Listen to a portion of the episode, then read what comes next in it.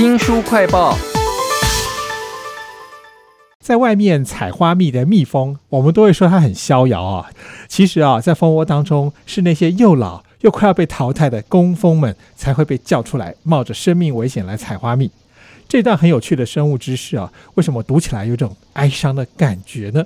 我们要为您介绍这本很特别的、全世界最感人的生物学这本书啊。它虽然是科普，但是它的副标题是“用力的活，灿烂的死”。请到了元神出版的编辑林正宏，正宏你好，各位听众朋友大家好。生物学怎么可能感人，而且还是全世界最感人呢？比如说有一种很凶猛的虫，叫做绝搜。它很凶哦，在孵蛋的时候，只要有外界入侵者，它更是会拿着尾巴上的大钳子去驱舞外敌啊。但是它很温柔的是，自己的小孩孵化出来的时候，它会让小孩把它自己一点一点吃掉。诶，作者甚至写了一句话说，那些失去的部分都会成为孩子的血肉。这个角色是抱着什么样的心思结束自己的生命呢？在这本书里头还有很多让人觉得很感人的地方。诶。对，当初呢，我们会选这本书，我就是看到绝收这个故事，觉得太有意思了啊。昆虫通常是生下大量的卵，以数量取胜。大部分的昆虫都不会照顾自己，抚养自己的小孩子。绝收大家可能觉得很陌生，其实它长得有点像蟑螂，它的尾巴是一个大的钳子，它的抚养小孩子这个行为。有点像我们冷气使用日本压缩机那么样的稀少，算是昆虫界非常少数的。模范母亲，嗯，如果母亲节颁奖，我觉得昆虫界就是要颁给绝收，嗯，这种奖励也好有趣哦。我觉得有必要好好的介绍一下这个作者跟他的文笔。这个作者呢是一个日本的农学博士，他叫做道元荣阳啊，但他却能够用文学抒情的笔法来描绘这些动物昆虫的行为。那你刚刚讲到说，也有一些虫，它可能是故意生很多很多很多，有让人觉得非常感人的地方吗？生物会生很多小孩，就是因为。他们的天敌太多了，总有几只会存活下来嘛？那我可以再举一个例子，他书中举到一个蜉蝣，周强，你听到蜉蝣，你的感觉是什么？通常我们都是用文学的笔法说，它朝生暮死，一下就死掉了，对不对？啊，我们通常写作文啊，都会这样子用嘛，就形容它的生命很短暂。其实呢，蜉蝣的生命没有那么短，有两到三年。它跟蝉一样，蝉我们大家觉得，嗯，一个夏天叫完就死掉了，但是不是？它在地底下其实活了七至少七年。那蜉蝣也是一样，我们通常是在黄昏的时候看到满天的蜉蝣在飞舞嘛，那其实是它生命最后的状态。为什么是我们常在傍晚看到呢？因为傍晚大部分的它的天敌开始休息了，所以它会在傍晚的时候羽化。这本书叫做《全世界最感人的生物学》，不管是愿意照顾小孩的这些昆虫，或者是直接生很多，生到所有天地吃都吃不完的这些昆虫，都是很感人。你刚刚还讲到那个夏天的蝉，它里面有一段描写好动人哦，说那个蝉在地下蛰伏了好多年之后破土而出，在生命的最后阶段，它是掉在地上，那因为那个眼睛呢是朝地下的。所以它是看不到天空的情况之下死掉的。那书里面其实还是有很多动物的行为都是个谜啊。比如说在很深的滨海当中啊，会有那种火山口。那火山口的附近就温度很高嘛，生活在附近的螃蟹会放弃这些温暖的热水，然后朝着冰冷的海洋而去。这些动物在找死之前到底在想什么呢？其实这是一种生物的本能，它们。最终的目的都是为了延续自己的后代。像刚刚周翔讲那个生物叫做基瓦多毛怪，科学家发现，它们要产卵的时候会往深海走去，就远离了海底的热泉。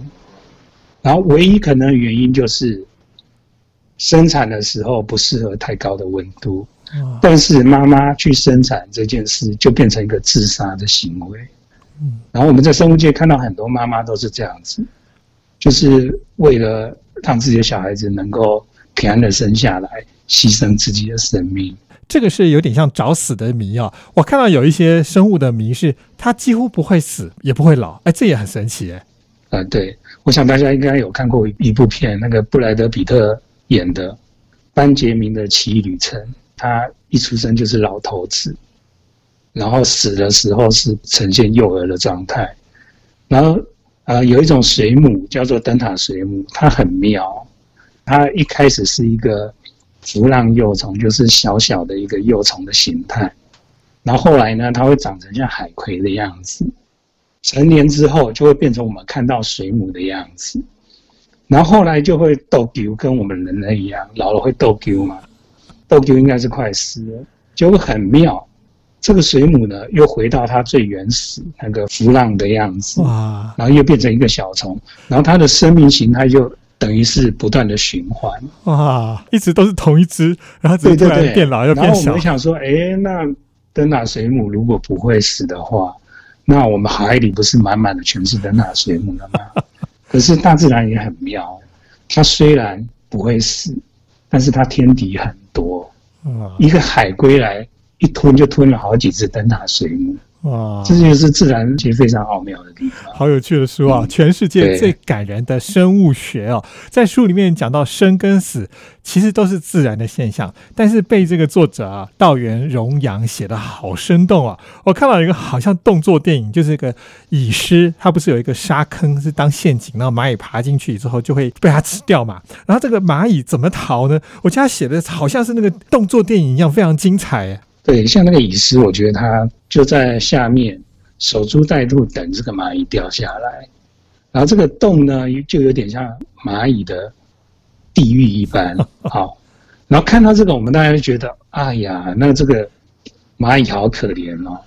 其实呢，在地狱底下的蚁狮更可怜，因为不是每只蚂蚁通通一定会掉下去，还是有比较厉害的蚂蚁会爬上来。但是蚁狮呢，它只能在地下等。它蚁狮变成成虫呢，需要一到三年。刚好遇到蚂蚁掉下来，啊，蚂蚁也没爬上去，你刚好有食物可以吃的几率其实不是很高啊。未成年之前，你每天都在挨饿等着食物，那是多么难熬的折磨啊！难怪这本书叫做《全世界最感人的生物学》，我觉得应该可以加两个字：最心酸的生物学啊！还有一种动物是我们常常在吃的，我看了这个书才知道，平常我们吃的鸡肉其实是用非常低的成本，然后命很贱的情况之下长出来给我们吃。哎，对这篇。我担心很多人看了以后再也不吃鸡肉了。对，我们常常看有关吸血鬼的故事嘛。吸血鬼如果他见到阳光，就是他丧命的时刻。我们这些养了肉鸡呢，其实也是一样。肉鸡生下来就是专门为了鸡肉而生的，所以呢，它一生下来就被关在完全没有阳光的地方。